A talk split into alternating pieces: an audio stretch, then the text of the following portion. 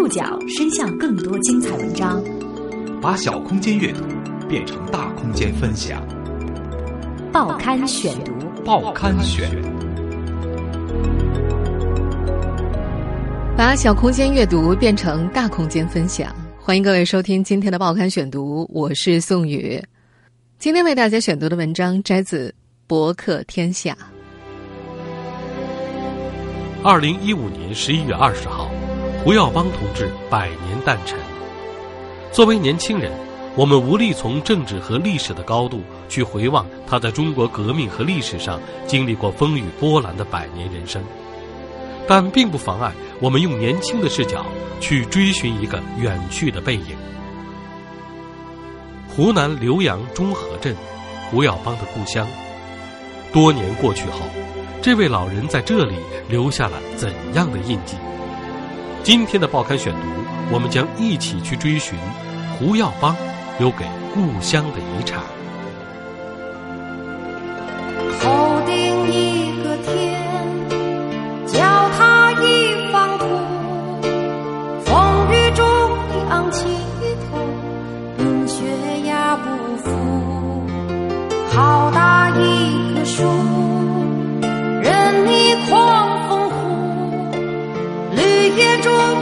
多少故事，有了也有。节目一开场听到的这首歌是田震所演唱的《好大一棵树》。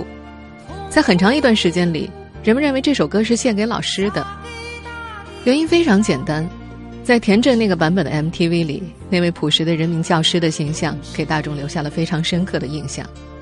但实际上，这首歌的歌词是词作家邹友开写给胡耀邦的。一九八九年四月十五号，邹友开在返回北京的列车上，听到广播里胡耀邦离世的消息，悲痛难抑，写下了一首诗。这首诗后来在一九九零年的春节晚会上被配上曲，就此传唱开来。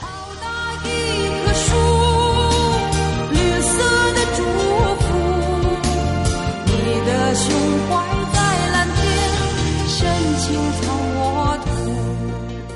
在很长一段时间，人不知道这首歌歌词的出处，就像多年以来人们鲜见胡耀邦出现在影视作品里一样。近年来，国内官方媒体谈论胡耀邦正面贡献的时候越来越多。二零零五年，胡耀邦九十周年诞辰时，中央对他的一生以及对中国革命和建设所做的贡献给予了高度评价。在二零一四年播出的热门电视剧《历史转折中的邓小平》里。作为主角之一的胡耀邦，也给观众留下了深刻的印象。老同志，让一让，让一让，大家让一让。胡部长来了啊！同志们，大家不要急，也不要急。我是中央组织部部长胡耀邦，大家有什么问题，请到院子里面去说。总组部的大门我们进不去啊！是啊，耀邦同志。呃，我是化工部的。哦，一九四七年，我在天津和党组织失去联系半年。文化大革命当中，把我当成叛徒。我来中组部上访一年多了，就是不受理我的材料。他说这个问题，你们知道吗？知道。这个老同志的问题涉及到刘少奇的案子，归中央专案组管，我们没权办理。就像这些上访的老干部，大多数都是这种情况。问题一时解决不了。但是申诉材料不能不受理，人不能不管。你们马上组织几个人，专门负责接待这批老同志。好，首先要把他们安顿好。刚才说到的这个问题，我们负责向中央反映。二零一五年，胡耀邦同志诞辰一百周年，一系列纪念活动逐渐铺开。由中共中央文献编辑委员会编辑的《胡耀邦文选》。已经由人民出版社出版，即日起在全国发行。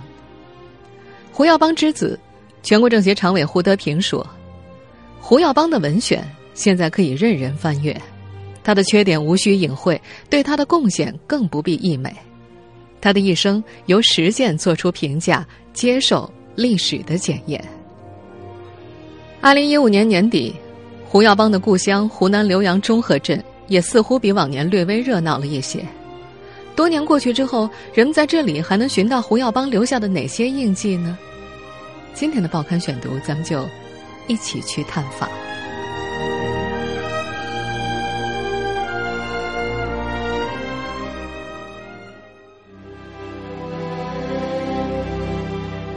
胡耀邦的故乡湖南浏阳中和镇这里似乎比往年略微热闹了一些。从今年五月二十七号到十一月十五号，胡耀邦故居历经了一段最长的翻修期。虽然在修缮，游客依然纷至沓来。报刊选读继续播出胡耀邦留给故乡的遗产。前段时间，胡耀邦故居虽然在翻修，但是三十六岁的故居解说员张玉兰的工作却并没有停止。他一遍又一遍的给来访的游客重复胡耀邦和故居的故事。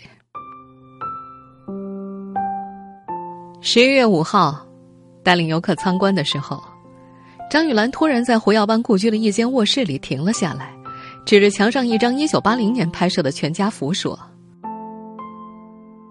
这样。”是胡耀邦的哥哥胡耀福，也就是我爷爷的卧房。我是他哥哥的孙媳妇儿，这张照片就是我们这一大家子。顿了顿，他又说：“这一家子几乎没有沾到耀邦爷爷什么光。”他告诉眼前的游客，当上中共中央总书记的第二年，胡耀邦遭到亲哥哥胡耀福的一顿骂。那年在中南海办公室，胡耀福大拍桌子。厉声呵斥胡耀邦：“我以前只是骂你忘恩负义，当了官不帮家里的兄弟子侄，今天我还要骂你绝义无情，连别人帮的忙你都要拦住，你真是太绝义无情了。”话音还未落，砰的一声，胡耀福气得把桌上的杯子摔碎在地上。他说：“就算你是总书记，别人不敢打你，我还不敢打你吗？我是你哥哥，这总是改变不了的吧？”一旁的警卫怕胡耀福真的打人，想拦下他，但是被胡耀邦制止了。胡耀邦对警卫说：“这是我的家事。”他随后跟哥哥解释：“共产党是给老百姓办事的，不是给你一家一户办事的。”这哥俩的争吵源自一桩招工安排。胡耀福在购买物资的时候认识了时任湖南岳阳县县委书记许志龙，许志龙将胡耀福的儿子胡德资。安排到岳阳的物资局做副经理，把胡德资的妻子安排在县委招待所。夫妻俩办好了各项手续，正高高兴兴的等待着入职，却等来一场空。期间，许志龙夫妇刚好到北京看病，顺道去胡耀邦家吃饭。席间，许志龙提了为胡德资安排工作一事。胡耀邦听后非常生气，当即拨打电话给时任湖南省委书记毛志用。湖南招工出了问题啊！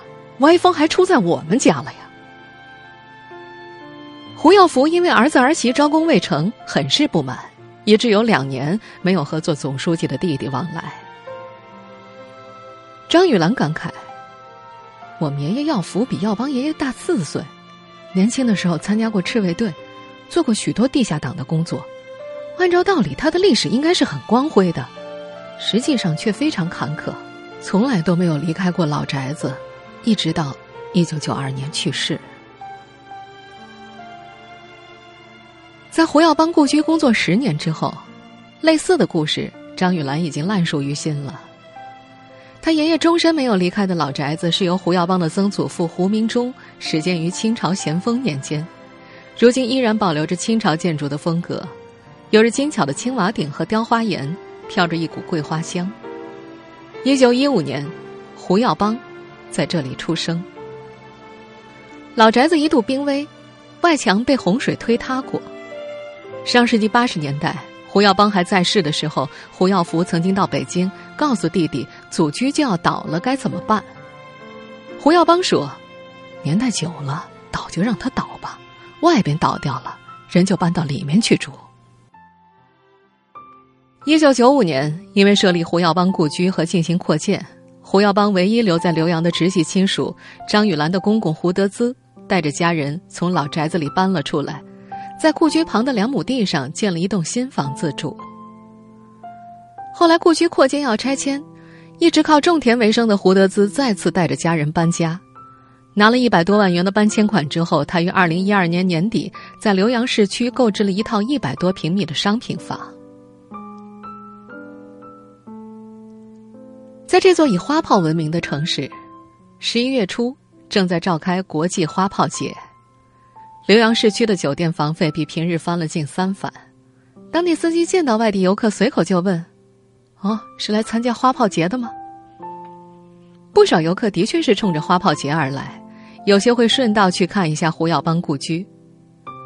在浏阳市中和镇镇政府的大门横梁上，他们可以看到悬挂着的标语：“弘扬耀邦精神，振兴中和事业。”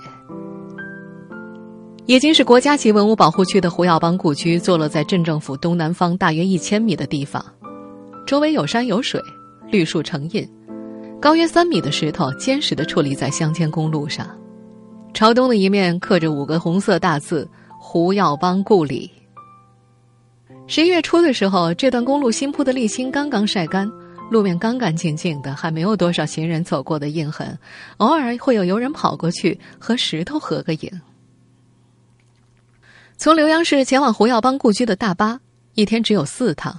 都是下午的班次，最早下午一点，最晚下午四点半，车程大约一个半小时，而回程的班次只有上午时段才有。浏阳汽车站里没有游览指示牌，想要找去故居的路线和上下车的地点，外地游客得询问客运站或者司机。胡耀邦故居是一九九五年胡耀邦去世后的第六年。由当地乡亲申请设立的，在二零零五年之前，故居每年的人流量不过十万人次，如今人流量已经涨了十倍。报刊选读继续播出胡耀邦留给故乡的遗产。在中和镇，七十七岁的胡耀贵，在解释胡耀邦故居设立的缘起时，说了这样一句话。呃，对耀邦的一点尊敬。他曾经是胡耀邦故居修复办公室的成员。二零一四年八月二十一号，美国布什家族亮点基金会主席、美国前总统小布什的弟弟尼尔·布什，在当地官员的陪同之下到访胡耀邦故居。他和胡德兹一家在故居里座谈，这像是一次叙旧。更多的时候是外宾尼尔·布什在说，胡德兹他们在听。他对胡家人说：“我爸爸和胡耀邦同志是很好的朋友，我们后代也要友好下去。”他的父亲老布什在上世纪八十年代曾经担任驻华大使，和当时主政的胡耀邦一起经历过中美关系的蜜月期。不过胡德兹说，他不知道他们之间有过交往，也没有问小布什。不仅如此，当时说方言的胡德兹和说英语的尼尔布什也有语言上的沟通障碍。不过，许多当地人显然比当事人胡德兹更加兴奋，他们拍下了尼尔布什的画面，试图发上微信朋友圈里。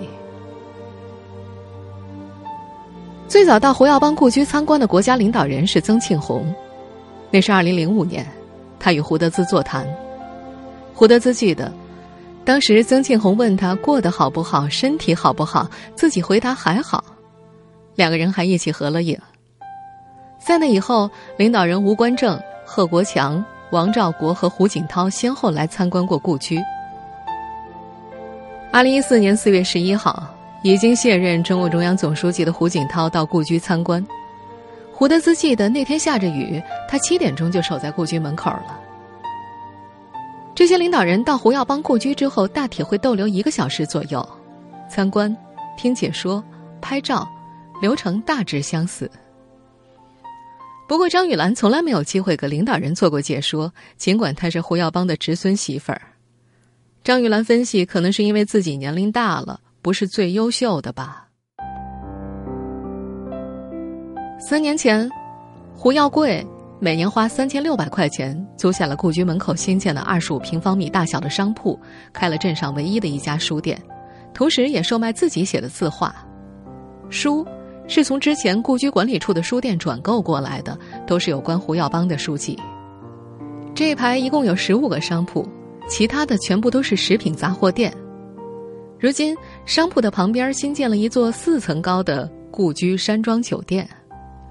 故居门前的耀邦广场是胡耀邦诞辰九十周年纪念建的。这几年，当地村民一直在议论广场上可能会设立一个铜像。胡耀贵原本以为会在今年，不过他说，他后来看到材料，铜像要等到明年才设立。在胡耀贵的小店里，最畅销的书籍是胡耀邦的女儿满妹所写的《思念依然无尽》，回忆父亲胡耀邦。胡耀贵一共进了七十多本，三年过去了，卖出了大约四十本，而顾客大多是一些四十岁以上的男士。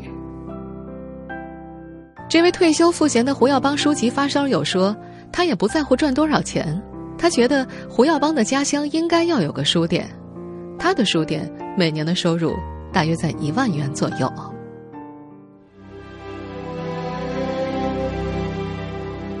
从一方面来看，胡耀邦留给故乡的遗产并不多，除了故居、广场，还有一所以他的名字命名的中学。但从另一方面来看，他留给故乡的遗产也够多，清正、无私，还有被弘扬的精神。报刊选读继续播出胡耀邦留给故乡的遗产。在中和镇镇政府西南方向大约一千米的凤凰山下，有一座以胡耀邦命名的耀邦中学，是由原中和中学和山枣潭中学合并的，两千年竣工。这所学校的校训“崇德、尚志、勤奋、创新”是由胡耀邦夫人李昭所提。胡耀贵回忆，建校之初，学校还设有李昭教育基金，一些被胡耀邦招冤平反过的人曾来捐过款。作为村里为数不多接触过胡耀邦的人，胡耀贵说：“中和啊，出了个耀邦是光荣的。”虽然看起来呢，他没有对家乡做直接的贡献，但是啊，国家搞好了，我们自然就搞好了。胡耀邦的侄媳妇张玉兰回忆，自己经常听到有人说胡耀邦对家乡没有贡献，有时候同事们也会给他转述这样的议论，有人甚至对张玉兰说：“哎呀，像你们这种关系啊，还混成这个样子，你们真是人太差了呀！”我们要是有你们这种关系，早就千万富翁了。他对同事们说：“你们爱说什么说什么，反正我们就是农民，是不？”张玉兰说：“自己的爷爷一辈子在家务农，就连公公那一辈儿还是在农村务农。当然，他们也不是没有机会出去，就算要帮爷爷不帮，其他人也会帮。”说完了这段话，他又随即转述了自己从解说词里了解到的故事。解说词里说，耀邦爷爷在上任国家重要职务之前，和家里人开了个家庭会议，说：“你们不能放鞭炮祝贺，也不能打着我的旗号办事。你们要是谁犯了错误，只能是自己负自己的责，谁也帮不了你。你们也不要老想着要政府帮忙，凡事还是要靠自己。”七十七岁的胡耀贵至今还记得，一九六一年，家乡生产队急需发电机搞生产。胡耀邦托人买了一台运了过来，为了答谢胡耀邦，大队让胡耀邦的哥哥胡耀福和堂弟胡用俭带着家乡土特产冬笋和芋头进京答谢。但是胡耀邦对两兄弟用公款做路费以及带来的土特产很不满意，随即批评了他们，专门写了一封信带给大队党支部说明情况，附上了特产的清单，并将东西按照当时的市价折合五十一点九元，让两个人带回大队。胡耀贵和胡耀邦有过一面之缘，那是一九六二年，胡耀邦最后一次回乡时，胡耀贵记得，胡耀邦在人群簇拥的胡家屋厅里，接过警卫员递的一根烟，没有牌子。不过那时候还是二十多岁小伙子的胡耀贵，没有机会和胡耀邦交谈。后来在熟读过有关胡耀邦的十多本著作之后，胡耀贵收集整理了一本。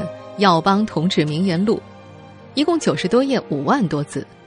他告诉前去采访的记者：“他呀，被穷苦人看中，主要是清正啊。”您正在收听的是《报刊选读》，胡耀邦留给故乡的遗产。二零零五年，张玉兰放下了幼师的教职，关闭了幼儿园和饭馆，在故居做起了讲解员。按照他的说法，这是公公胡德资当时的心愿。他觉得家里还是要有个人在里面工作更好。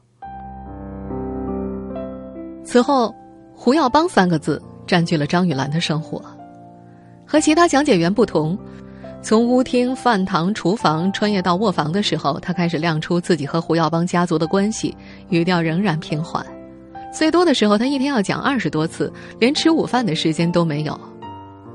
讲解并不收费，游客有需要就会讲。张玉兰第一次对胡耀邦这个名字有印象，是在自己十岁那年。那天，村里小卖部的老板拿着报纸，逢人就说：“胡耀邦死了。”那时的张玉兰不知道胡耀邦是干嘛的，心想：“随你干什么都不关我的事儿啊。”压根没有想到自己日后会和胡耀邦家扯上关系。结婚之后，有很多人跟他说：“你嫁了这么个大户人家呀。”有人甚至问：“你是因为你老公家有个大官才嫁给他的吧？”这令张玉兰哭笑不得。她和老公是初中同学，结婚的时候，张玉兰的老公去了北京当兵，二零零一年退伍，在浏阳交通局的下属单位。但后来因为超生二胎被开除了公职。张玉兰说，自己的老公家在农村也干农活，她并没有意识到跟别人有什么区别。日常的生活里，老公很少主动和她提起胡耀邦，她觉得丈夫不怎么关心这些，也不怎么看书。但是他从小就在那个环境里长大，知道很多野史。张玉兰的公公胡德资今年刚刚动过手术，从肾上摘了一颗瘤，还患有骨质疏松症。他对于自己叔叔胡耀邦的往事，并不大有兴致谈论，只是当别人问起的时候才提一提，通常回答的很简短。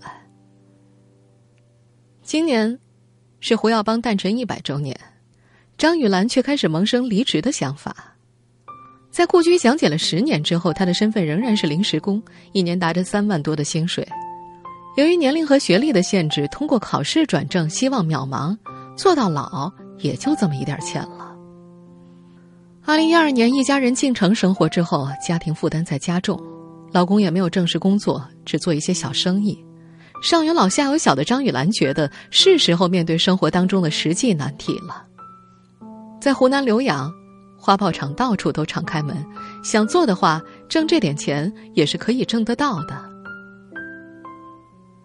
胡德资的妻子叶秋娥说：“胡耀邦故居管理处前年下放了二十六个事业单位编制，但是这份名单里依然没有自己的儿媳妇张玉兰。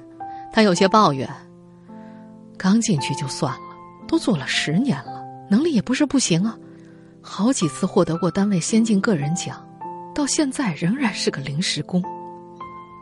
不过，张玉兰反倒有些无所谓了。”她说：“反正自己已经准备不干了，她正打算着要把辞职的想法告诉公公婆婆。”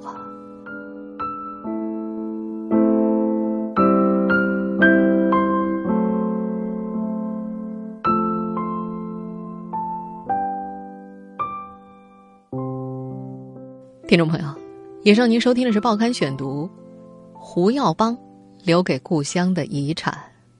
我是宋宇，感谢各位的收听。今天节目内容摘自博客天下。收听节目复播，您可以关注《报刊选读》的公众微信号，我们的微信号码是“报刊选读”拼音全拼。下次节目时间再见。